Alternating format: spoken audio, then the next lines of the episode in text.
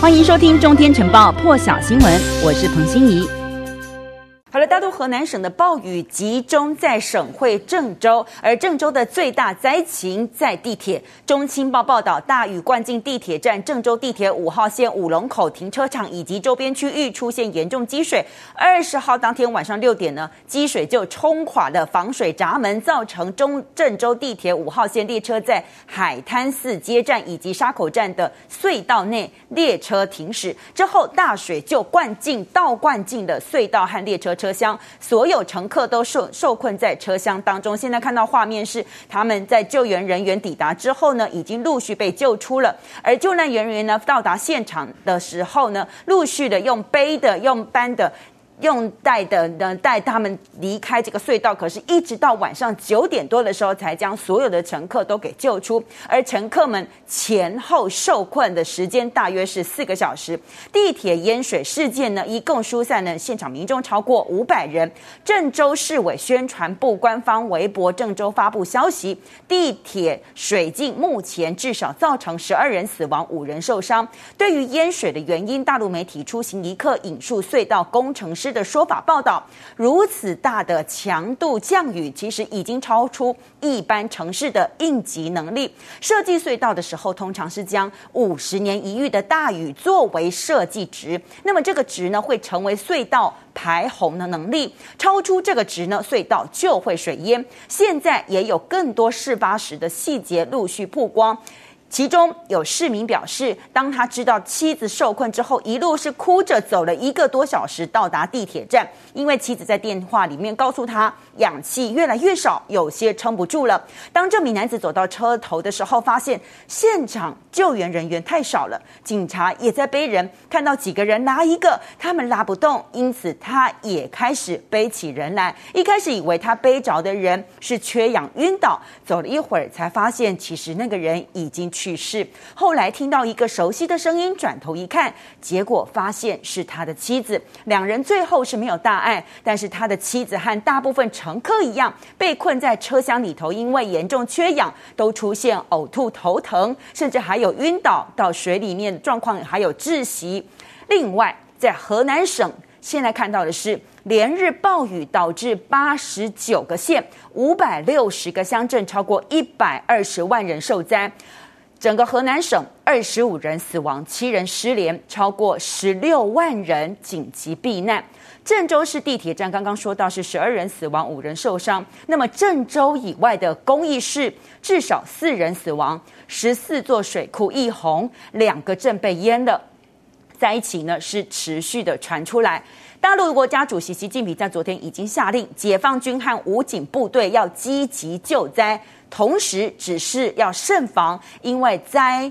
返平和大灾之后有大疫，就是疫情。河南省防汛应变级别呢，从二级提升到一级。那么根据大陆官方的讯息指出，洪涝灾害事件呢，按照严重程度和影响范围是可以分为一般四个级别，只有在特别严重的情况之下才会启动一级机制。那么郑州气象局也通报，其实从十七号晚上八点到二十号晚上八点这个期间呢，郑州三天降雨六百一十七点一毫米，相当于一年的降雨量。那么以郑州全市总面积和水量来计算，还有就是以杭州西湖的库容量换算。等于是把三百一十七个西湖整个倒进郑州。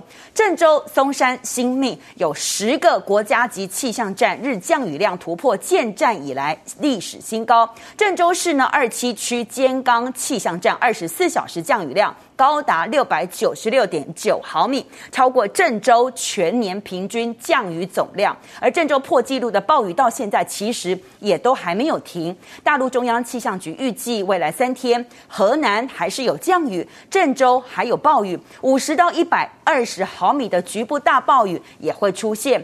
昨天二十一号五点半的时候呢，郑州市气象局继续发布雷电、黄色预警。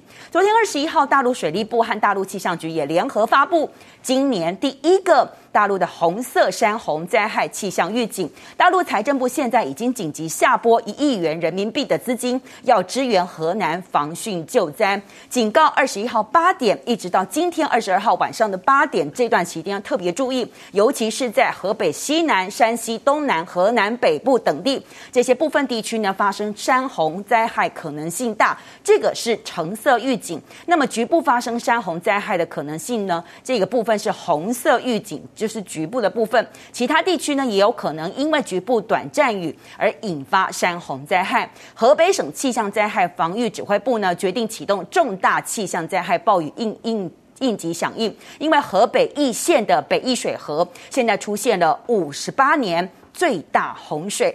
继续看到的是冬奥又有确诊的。路透社报道，俄罗斯游泳协会说，现年十八岁的俄罗斯泳将鲍罗廷呢是去年。欧洲男子四百公尺个人混合式冠军，他到东京之前，在俄罗斯远东城市海参崴一处训练营，结果验出新冠病毒阳性反应。俄罗斯泳游泳协会发表声明指出，鲍罗廷呢是欧洲冠军，也是奥运代表团领袖之一，他的检测呈现阳性反应，代表他将不会参加冬奥。而在这项消息曝光之前，其实。陆续各国的选手也都是有同样的消息，就是英国射击选手希尔、捷克桌球选手西鲁切克，还有智利的跆拳道选手阿基瑞，以及荷兰的滑板选手贾可布斯，这些运动员现在都因为感染的新冠，相继宣告退赛。俄罗斯副总理高里可瓦也说，尽管疫苗接种率在俄罗斯相对比较低，但是俄罗斯现在设定目标，就是要在今年十一月之前实现百分之八十的新冠群体免疫。俄罗斯六月的时候才说，因为疫苗的需求疲软，将没有办法按照计划在今年秋天以前为六成的人口接种新冠疫苗。但是现在副总理高里可瓦呢，在由总统普丁主持的电视转播政府会议当中。指出，俄罗斯超过一点四四亿人口，大约三千三百六十万人已经接种至少一剂疫苗，两千两百六十万人接种的是完整了。那目前高里可瓦说，必须要努力实现至少百分之八十的群体免疫目标，就是在今年十一月一号之前至少接种第一剂。接下来，大家关注的是美中。美国副国务卿雪曼和日本防卫大臣岸信夫在东京会晤。那么，美国国务院发言人普莱斯就发布会议摘要，指出雪曼和岸信夫重申美日联盟还是印太区域和平、安全、繁荣的基石。美国对防卫日本有坚定不移的承诺。两人就是雪曼和岸信夫也强调。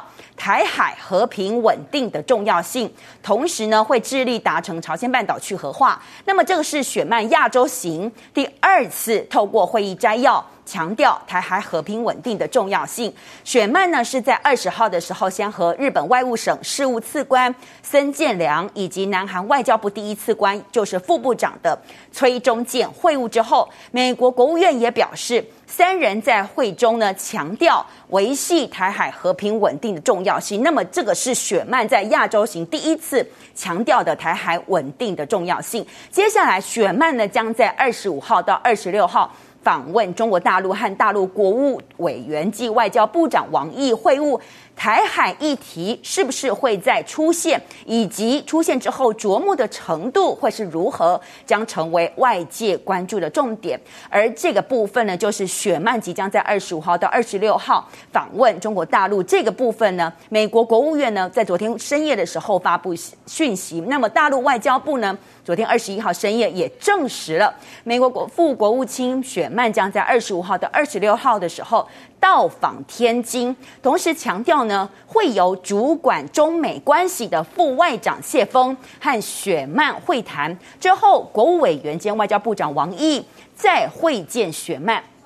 大陆外交部所属的微信公众号“中国外交部发言人办公室”是在二十一号深夜的时候发布这项消息的。先前大陆媒体就报道，因为大陆打算派出的是外交部排名第五、负责美国事务的副外长谢锋与雪曼会谈，而不是美国要求排名第二的副外长乐运成。美方呢，因而取消出访天津的行程，一直到昨天二十一号晚上，美国国务院才透过声明表示，雪雪曼将在结束访问日本、南韩、美蒙古国之后访问中国大陆。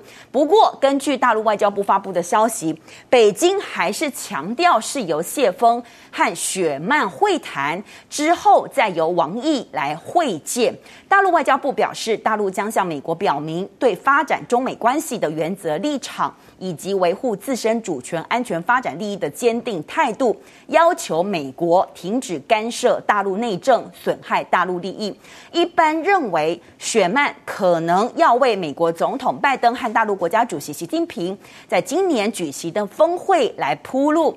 美中领袖呢，说是有可能十月底在意大利举行的 G20 峰会的场边召开会议。美国国务院发言人普莱斯在例行简报的时候也说。副国务卿雪曼在访问中国大陆，有必要和北京展开建设性对话。美国将确保两国关系中具有护栏竞争，没有扩散成冲突。普莱斯还指出，副国务卿在这次的交流的时候呢，打算向大陆显示以及展现负责任而且良性的竞争可以是什么样子。更多精彩国际大事，请上中天 YT 收看完整版。也别忘了订阅、按赞、加分享哦！